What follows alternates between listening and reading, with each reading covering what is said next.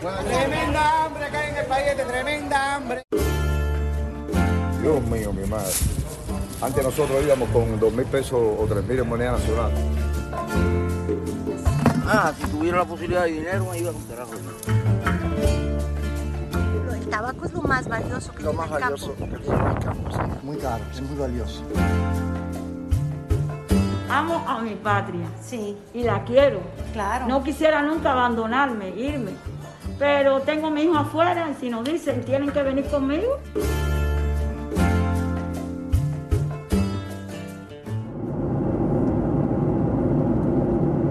La llegada a La Habana fue el lunes 4 de abril. Como turista, por paseo. Pero desde los primeros instantes comencé a grabar. Primero el caos de valijas que parecía no hacer sentido.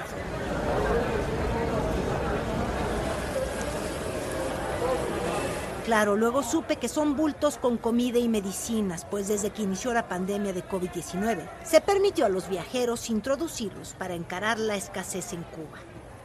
Luego los reclamos y la primera realidad del socialismo. No, aquí, aquí nadie somos iguales. Pero ¿cómo es posible que haya pasajeros VIP? No entiendo eso. Sí, sí lo hay, pero eso lo debe de pagar cuando usted llega en el vuelo, no después que pasa todos los servicios. Afuera hay unas chicas que le dice servicio VIP, usted le dice sí, voy con usted. Y ya ellas te llevan, te guían y te apoyan en todo lo que necesitas. Como esta catástrofe de la maleta. Y finalmente empezar la ruta hacia La Habana desde Boyeros, donde está el aeropuerto. Bienvenido a la capital de todo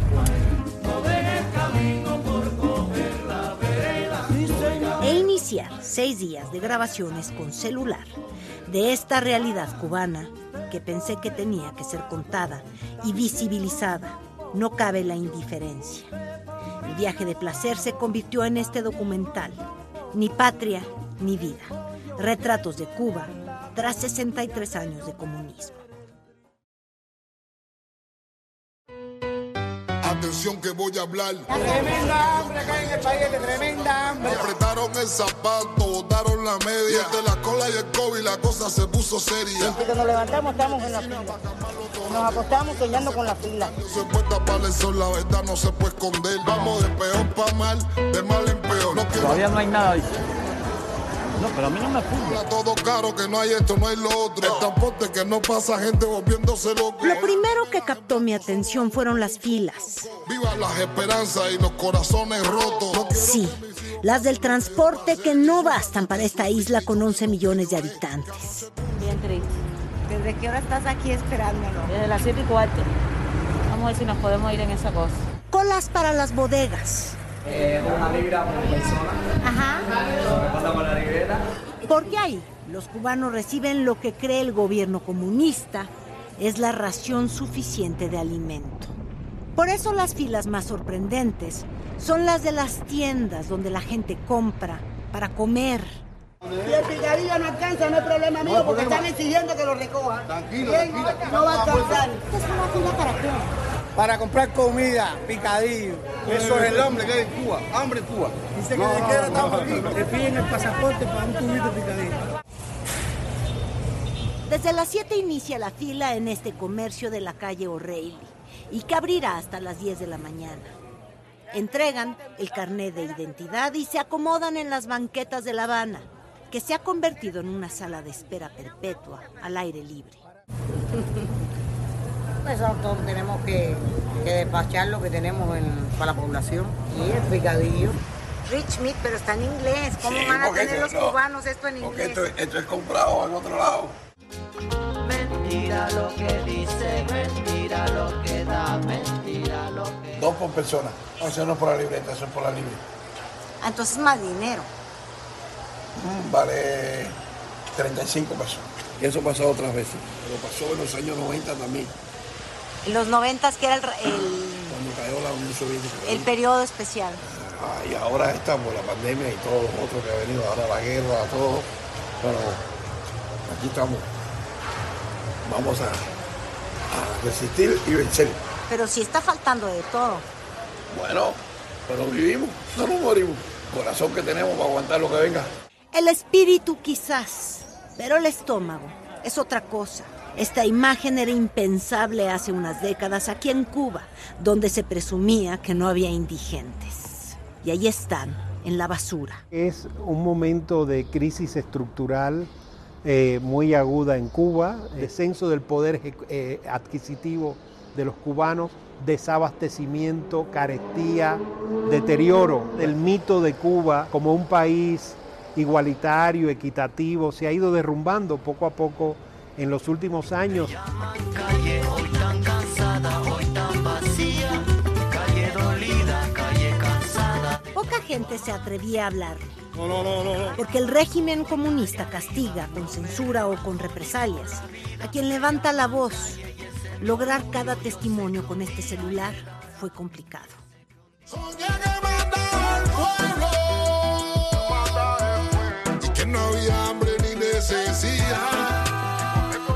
La victoria siempre y el vas bien Fidel están plasmados, pero solo en la propaganda, en letreros vacos, porque la calle, la calle cuenta otra historia.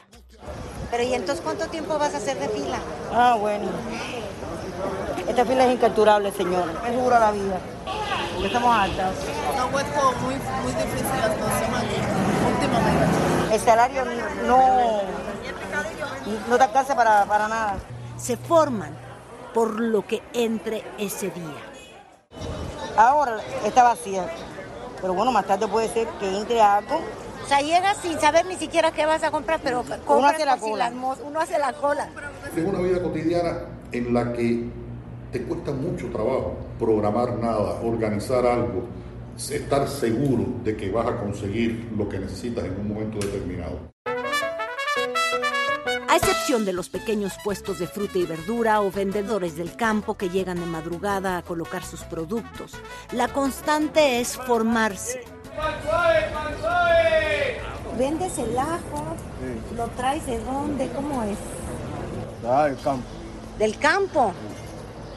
Pero entonces tienes que madrugar para llegar aquí temprano. 4 de la mañana.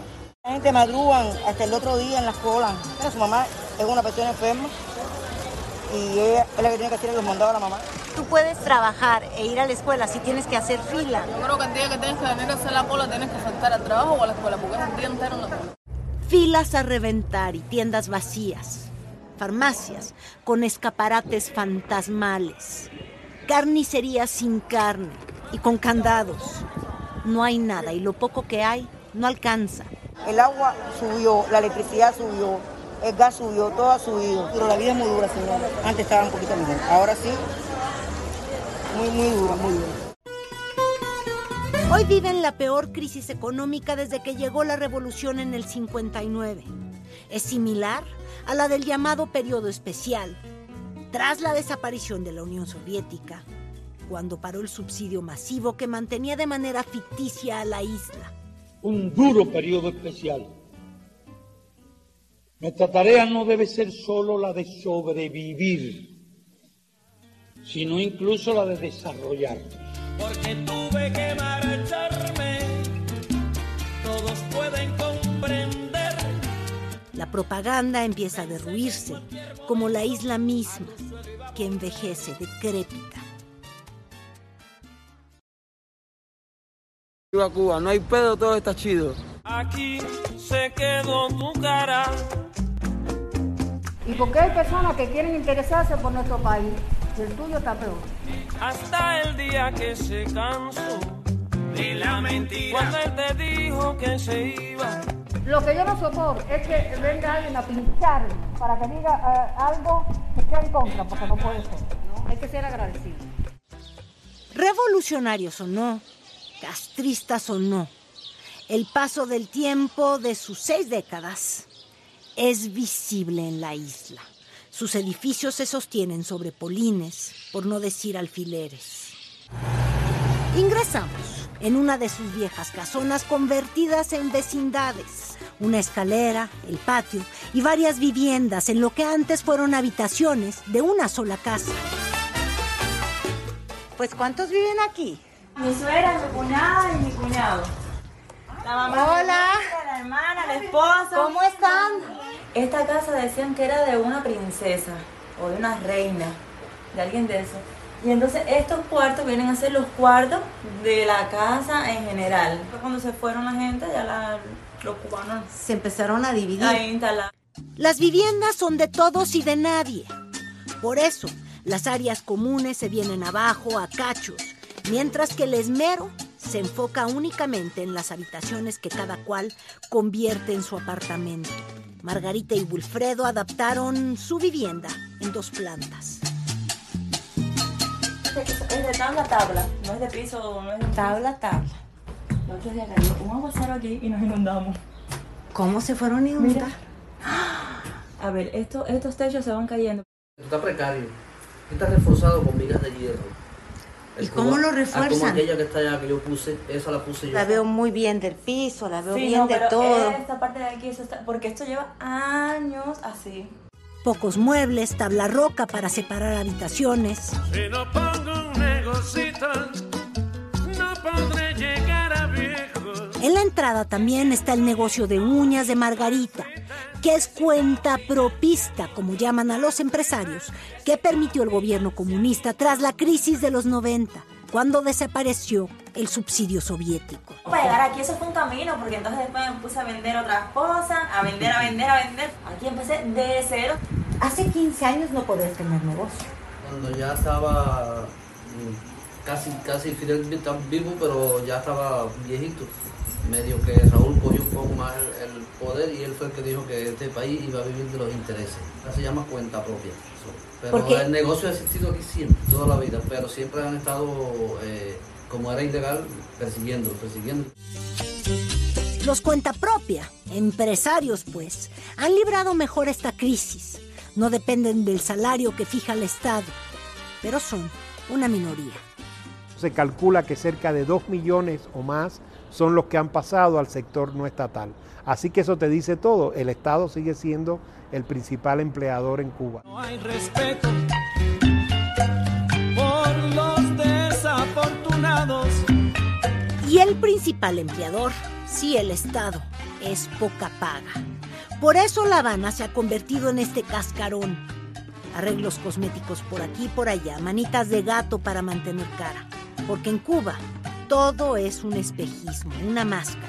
Los ricos que tienen con los pobres no comparten. Está la Cuba del turismo, Quiere tirarte una foto de frente con el carro y dice al licenciado que se la tira. pero la otra, la más ruda, es la de los cubanos. Ni siquiera es legal comer lo mismo. El que peor la pasa en Cuba es el cubano. Oiga, es que esta sí es la primera carnicería que veo abierta en toda La Habana. Es que no hay carne. Sí, puerco sí. O sea, puerco sí hay, pero carne de res no hay. No, no nos dejan vender eso, nos meten preso. Pero yo acabo de comer carne de res en un restaurante. Sí, pero eso se cocinada, compra. sí, porque la compran en MLC con tu dinero. Con el de nosotros no podemos, nosotros no podemos hacer eso.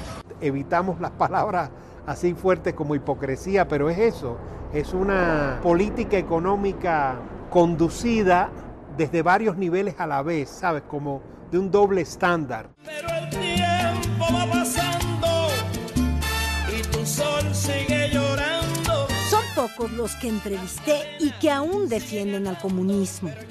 Cuando triunfó la revolución, la alfabetización, me fui a alfabetizar. Era una euforia tremenda, muy lindo, ok. Me fui a alfabetizar. Nos ofrecieron becas para estudiar. Allá los malagradecidos, allá los malagradecidos. Mal- Y así he criado a mis hijos.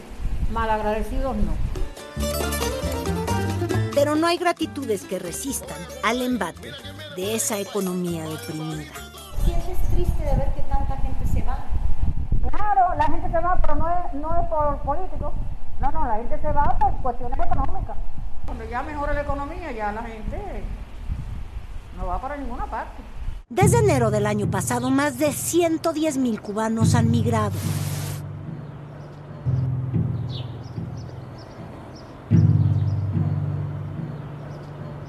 Bueno, yo llevo aquí viviendo, te voy a decir, 35, porque mi hija tenía dos años. Nosotros somos jubilados los dos. Nosotros en estos momentos estamos pasando una situación muy dura económica. Él gana 1500, ¿no? 78, igual que yo, el salario. 38 años trabajé y eso es lo que me tocó. Y con eso tenemos que vivir. Pero y entonces cuando hay inflación, cuando le suben las cosas, cuando les Hay dicen... que comprarla, hay que comprarla con el poquito dinero que se tiene, porque así no se come.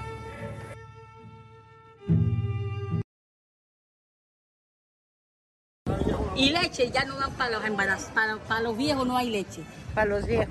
Para los jóvenes como él. Tampoco. Dice que si para los jóvenes hay leche, para nosotros no hay leche. Chico. Pero ¿y entonces que qué hacen? Cola, cola, Cola, cola. cola, hay que echar cola. Ojalá pudiéramos comprar leche. Ojalá que sí. A los niños ya cuando tienen 7 años le quitan la leche. A los 7 años. Pero ya después no tienen leche, ¿qué van a comer? ¿Qué van a tomar? Si no los dientes se te ponen todo feo, ¿verdad? Pues sí. Entonces todos los días tienes que ir a buscar a ver qué hay. A ver si hay.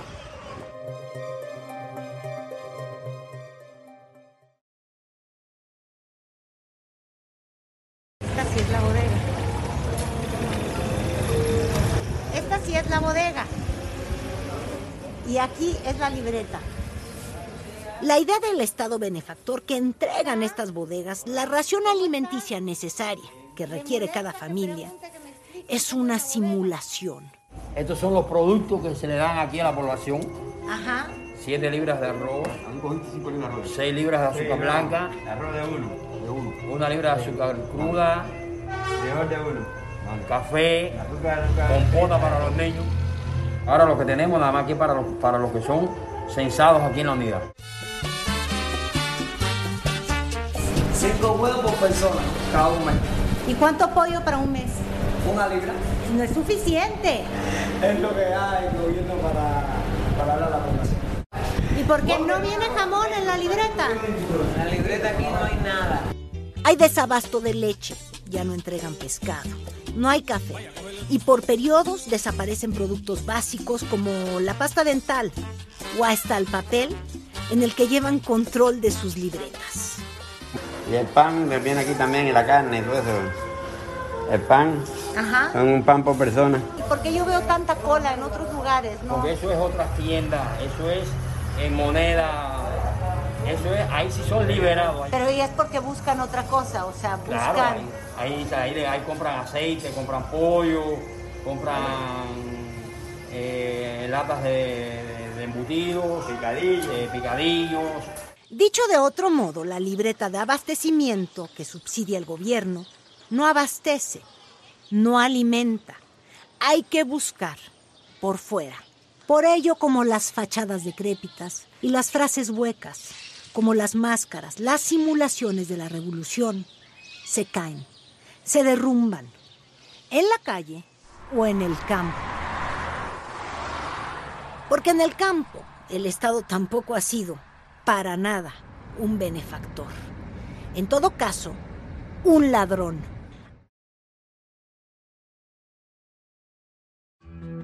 Yo canto porque el presente no es de pena ni es de llanto. El tabaco es lo más valioso que Lo tiene más el campo. valioso que tiene el campo, sí. Muy caro, es muy valioso. Soy del pueblo, pueblo soy.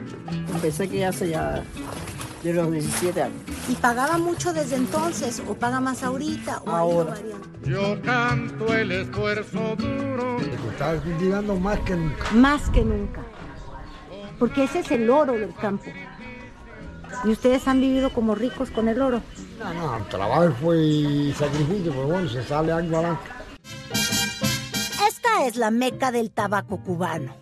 La provincia de Pinar del Río a poco más de 150 kilómetros de La Habana, pero la más cercana al corazón del régimen comunista Mi morenita, gózala, chinita santa, gózala, gózala, gózala, gózala.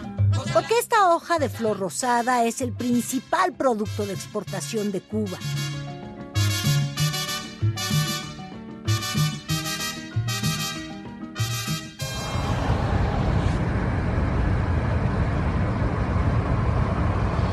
Esta finca casi a pie de carretera entre La Habana y Pinar del Río, Carito se dedica al cultivo del tabaco. ¿Qué estás haciendo? ¿Un video? Sí.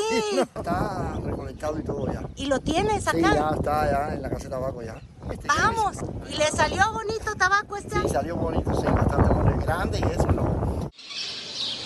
Rumbo a la casa de tabaco vemos animales, una planta de café y otros cultivos que son de autoconsumo, porque en Pinar, donde se produce el 65% de este producto cubano, el Estado prohíbe que se cultive con fines comerciales cualquier cosa que no sea tabaco. Pero no, aquí no. Aquí, todo, aquí todos tienen que sembrar tabaco. Siembra arroz, se siembra maíz, se siembra frijoles, el café, plátano. Eso es para el consumo, el pero el tabaco. tabaco es el que se vende. 40 años en este oficio que es su pasión y un arte. Se trae de- del campo para acá. Primero la- las primeras cuatro hojas de abajo son de centro fino, de, de, de libre de pie. Porque van de abajo Sí, hacia de arriba, abajo, ¿verdad? se empieza desde abajo hacia arriba. Ok. ¿Entiendes? Después centro gordo y las últimas, las dos últimas son de corona, que se- siempre se le deja las dos últimas hojas, que son las que más sol recogen y todo, para la corona, que es el tabaco más fuerte. Es el, el ser, el ser de mi vida.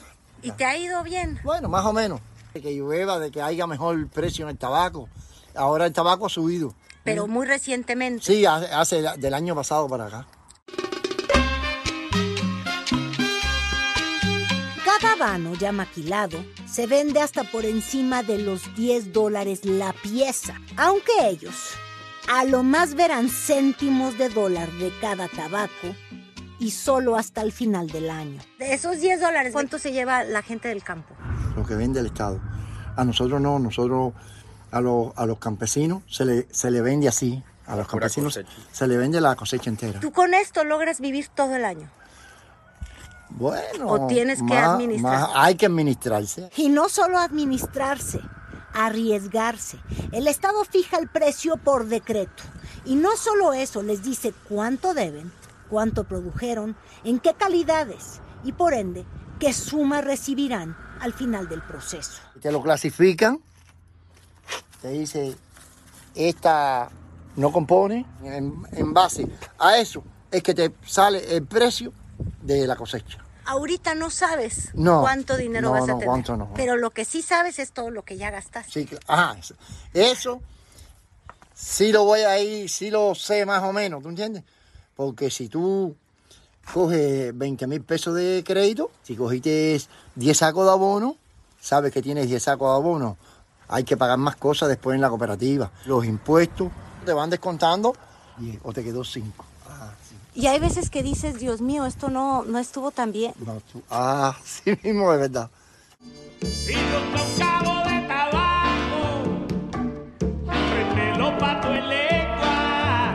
En otra finca más lejana y con reconocimientos internacionales preguntamos precisamente sobre el precio y la respuesta fue, esto es Cuba. Si al productor no le gusta, o sea, el precio que le van a pagar, ¿qué hace? Carolina, O sea, está buena esa pregunta. No, digo, no sé. ¿Qué va a hacer? No, eso no hay opción. No hay opción. Tú puedes reclamar, tú puedes reclamar y bueno, Le- posiblemente le ha sacado los colores a- te pueden volver a revisar tu, Tu mercancía, claro. Deciden que, que la calidad está por debajo de la primera vez que te dieron. Bueno, Hasta recibes menos. Ah, no. Traducido del cubano al mexicano, cuidadito con quejarse que la cosa puede estar peor. Pero si no les gustara el precio, entonces eh, cultivan una zanahoria. Bueno, que en esta región hay que sembrar tabaco. Bien lo retrata, pero puede ser que el tiro le salga por la culata. Por ello, en estos grandes campos verdes predomina la gente de edad. Trabajar y trabajar. ¿Y estos años cómo le ha ido? ¿Bueno, malo, Bien, regular? no, bien, bien. Me crié en el campo siempre. Y ya algunas vegas van quedando ociosas. Si no se permite reconvertir por mandato revolucionario, la opción es abandonar y migrar. Y posiblemente el producto del campo que más valor tiene para el Estado cubano es la hoja de tabaco. Pero el gobierno de la revolución salió muy mal pagador. Vaya contradicción.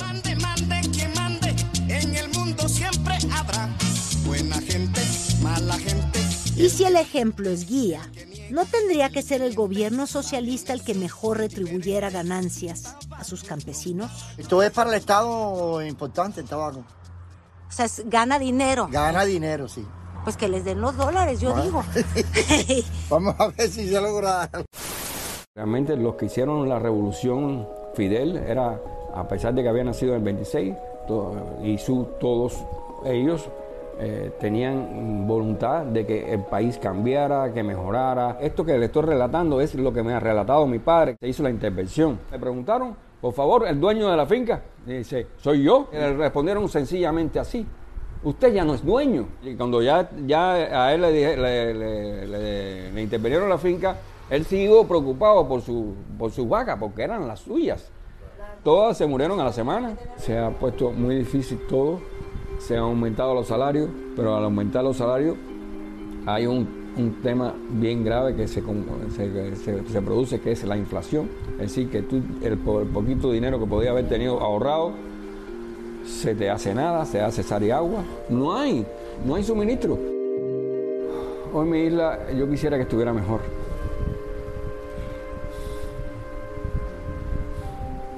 Yo quisiera que fuera toda felicidad.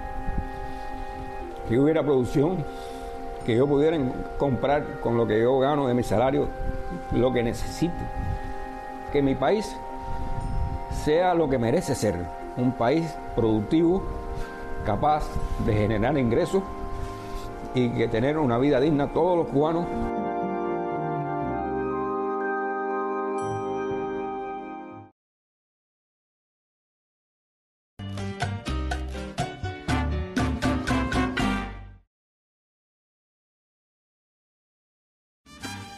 Soy un guajiro normal, que vengo del monte sin marrón. Los sueños míos se acabaron. Los de ellos no sé cuáles serán. ¿Y los de los jóvenes? Ya cuando tú tengas tus sueños, yo no voy a estar vivo. Sé cuál es mi posición, yo sé cuál es mi lugar. Hoy la vida del campo, la del pueblo. Te digo que aquí la, la vida O sea, si tú pudieras, tú te irías. Ah, si tuviera la posibilidad de dinero, me iba a carajo aquí. Puedo montar un avión y que si me tengo que montar. Y en eso llegó Fidel y se acabó la diversión. La revolución cubana se puede sintetizar como una aspiración de justicia social. Precisamente en el campo, en Santiago de Cuba, inició la revolución. Ahí donde el hambre castigaba más. Una revolución que cambió el sistema social, político, económico, una estructura mm, económica completamente diferente en la que se estatalizó la economía. Eso significó que la propiedad privada desapareció. Ahí donde 63 años después, con todo y reforma agraria, la pobreza cínica persiste. Que yo soy un guajiro. ¿Pero qué es guajiro? De trabajar la tierra. No, no soy muy habanero, no soy habanero, soy guajiro. Tiene las manos curtidas. Claro que como uno, vaya, trabajo y duro. Los pobres de la tierra, quiero yo mi suerte echar. Camino a Pinar del Río, Tierra del Tabaco, en su jornada diaria en el campo, están Ramón Piloto y Juan Rodrigo Oliva. ¿En qué están trabajando? Enséñenme. Estamos velando los porque ¿Por se qué los se lo llevan. tienen que... Se Se lo los- roban? ¿Pero quién se va a llevar un güey? Una persona, cualquier bandido. Eso aquí es un delito grande, pero lo- se lo llevan, los matan, se los comen y los venden. Por el camino del sitio mío, un carretero alegre pasó. Una política muy equivocada y errática hacia la ganadería desde los años 60 y 70. Al final ha sido la destrucción de la ganadería en Cuba. ¿Te acuerdas a qué sabe la carne de res? Hace rato no se come carne de res. Ah, Porque si mata, para comer te lo vas preso. ¿Pero por qué? ¿Dó- ¿A quién se le ocurrió?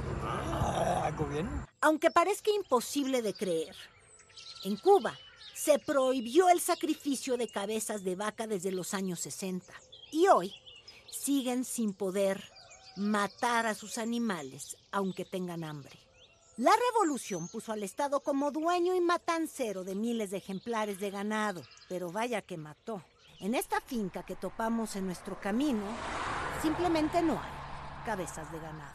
Vengo del ayunte, güey, que tira de carretón. 66 años y 70, dos y cuatro más que la revolución, han sobrellevado estos años de crisis pospandémica sin carne de res, sin abundancia, sin apoyos, y con lo que la tierra les da, porque ellos, por fortuna, son dueños de su parcela. Claro, claro, todo. Pero bueno, el que lo siempre lo tiene que comprar. ¿ah? El que no lo siempre tiene que hacer. Aquí todo está caro. Todo está, pero para ustedes también. No, no, sí, la pandemia lo ha cambiado todo. Ha cerrado muchas cosas. No hay dinero, no hay amigos, linda Guajira mi son. Más de 3 millones en Cuba habitan estas poblaciones rurales. Cosechan y aran la tierra, como en este campo de tomate. José me sorprende. No cuida sus palabras y adjetivos en un país que ha convertido la expresión de realidades en ofensas criminales. Ah, la mexicana. Sí, Donde están yendo los cubanos por allá. donde se están yendo los cubanos. Pero se va gente de aquí o no tanta. Sí, sí, sí. Del campo. De todas partes. ¿Usted nunca había visto peor su isla? No. El año más malo que pasaba en Cuba. Porque la situación aquí está muy dura. Está. Pésima. Sí, también para aquí, para la gente Pésima, del campo. pésima. Aquí no hay nada. No me sorprende porque aquí está el alimento. Pero de todos modos, aunque esté el alimento, para ustedes no es o como. Pero es que esto no es comida. Esto es para industria. Para hacer puré. ¿Y qué? Pero el puré no es comida. Aquí un pomo de aceite vale 500 pesos, 600. ¿Y usted cuánto gana? No, en un sí. día, pues. Por un día, 300, 400 pesos. Dos jornales y no tendrá un litro de aceite. Un jornal y no compra ni un kilo de puerco. Una libra de carne de puerco, 200 pesos. Aquí lo que hay es mucha miseria y mucho hambre. Así que se lo puede, tú estás grabando. Yo lo veo aquí Nadie en le el hace- campo. nadie le dice nada. Aquí veo el. Nadie me dice nada. Eso es real. yo te lo digo, eso es verdad. Aquí hay mucha hambre, mucha miseria, pasa mucho trabajo. No hay medicina, no hay nada. Como más negro la vida. Lo histórico.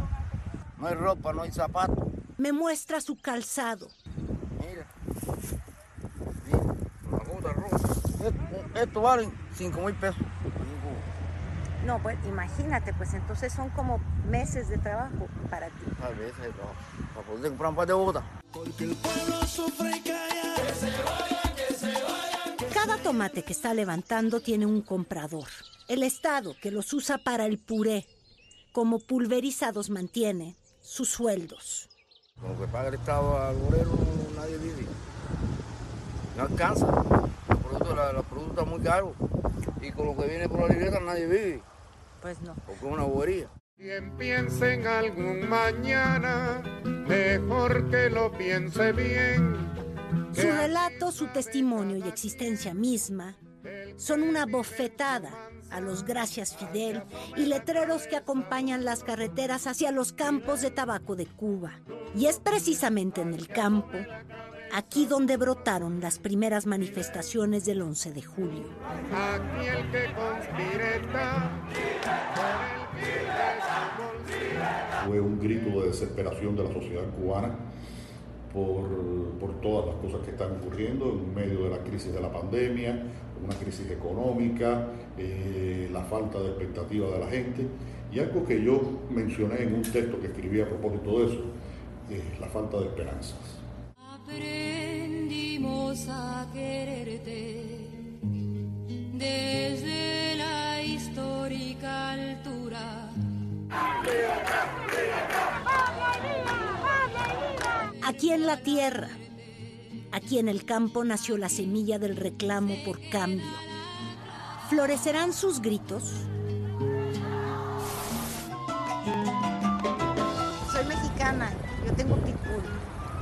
Ustedes tienen muchas posibilidades para tenerlo. Aquí es muy limitado todo con los perros. ¿Ah, sí? La comida, todo.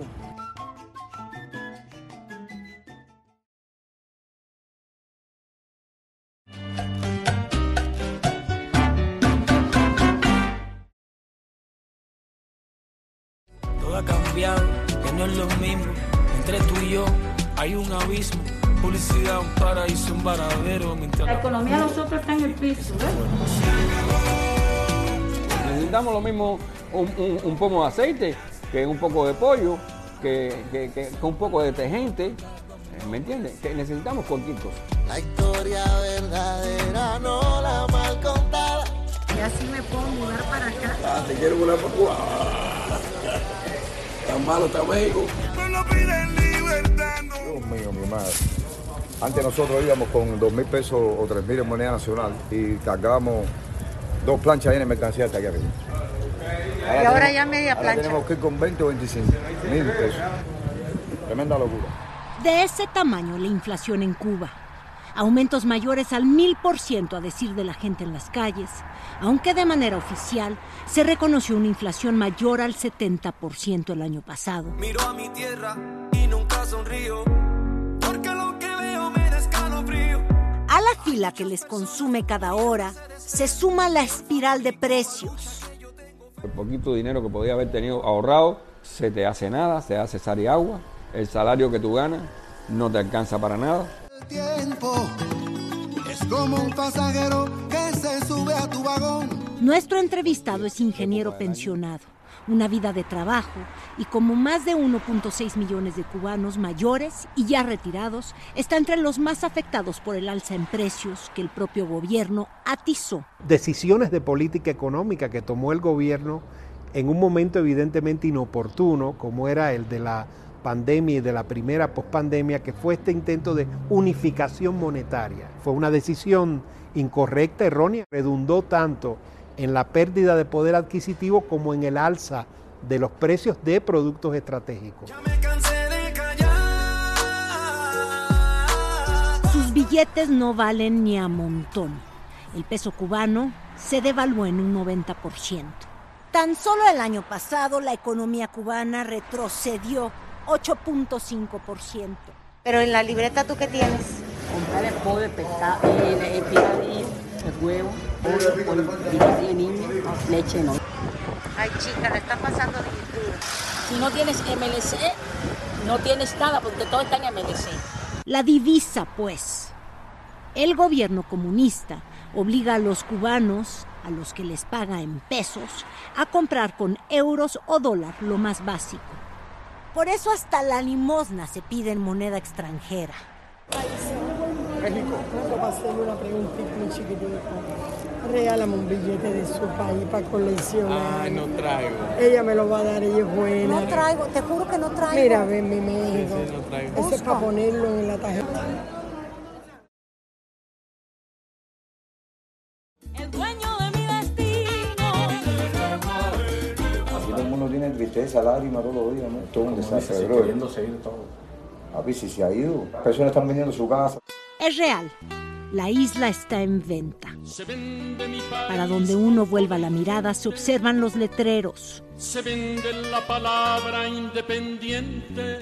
Las casas que se vienen a cachos también quedan grandes porque los cubanos se han ido. La crisis estructural se refleja de muchas maneras.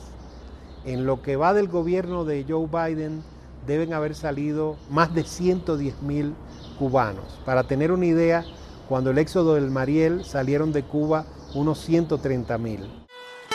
Hola. Es, es mexicano. Miriam y su esposo, que me dejan ingresar por estas largas escaleras oscuras y de muros pelados, están apostando su último esfuerzo a deshacerse de su casa de conde, pero sin rentas de condes. ¿Tú sabías quién, de quién fue esta casa antes de ser tuya? Este era de un conde. Ya te estoy diciendo, donde vive el papá de las niñas, eso antes era un castillo. Y dice que por acá entraban los, los caballos con los negros que eran los criados. Y eso es así, porque la, la familia de él, de padre, viven allí. Pero estos son muchas familias. Esta era una casa bella. Mira, ves, todo esto se reparó, ¿ves? Que el baño tenemos que arreglarlo, tenemos todos los materiales. Sí, todo es dinero, pero yo Muy lo que veo es que no hay mucho dinero tampoco. No, nosotros, nosotros somos jubilados los dos. Nosotros en estos momentos estábamos pasando una situación muy dura económica. Él gana 1.500, ¿no? 78, igual que yo, el salario. 38 años trabajé y eso es lo que me tocó. Y con eso tenemos que vivir. Aquí pensaban seguir ganando el ciento por ciento. Intentan la única salida, vender. La isla tan revolucionaria y tan soberana está en venta por cachos. Cualquier extranjero que venga o algún cubano americano que vienen y compran aquí en Cuba. Que los de fuera vengan, mientras ellos, la mayoría, se quiere ir. Sé que me fui de Cuba, pero sé que Cuba no se fue de mí. Amo a mi patria y la quiero. Claro. No quisiera nunca abandonarme, irme. Pero tengo a mi hijo afuera y si nos dicen tienen que venir conmigo. En La Habana nací, en La Habana me crié. Estamos pagando una consecuencia que, que es muy cara, es muy onerosa y es la gran cantidad de jóvenes que se van a vivir fuera de Cuba, que emigran. Se van porque no encuentran un espacio de realización. Me muero como viví. Yo me muero como viví. Porque en un país en el que no hay libertad, en el que nadie puede emprender, crear o ganar más si trabaja más, un país que mata al individuo y su espíritu para soñar, es un país que mata la prosperidad. Un país que los obliga a migrar si deciden perseguir algún sueño. No sé lo que es el destino. Un país que no ofrece ni patria ni vida.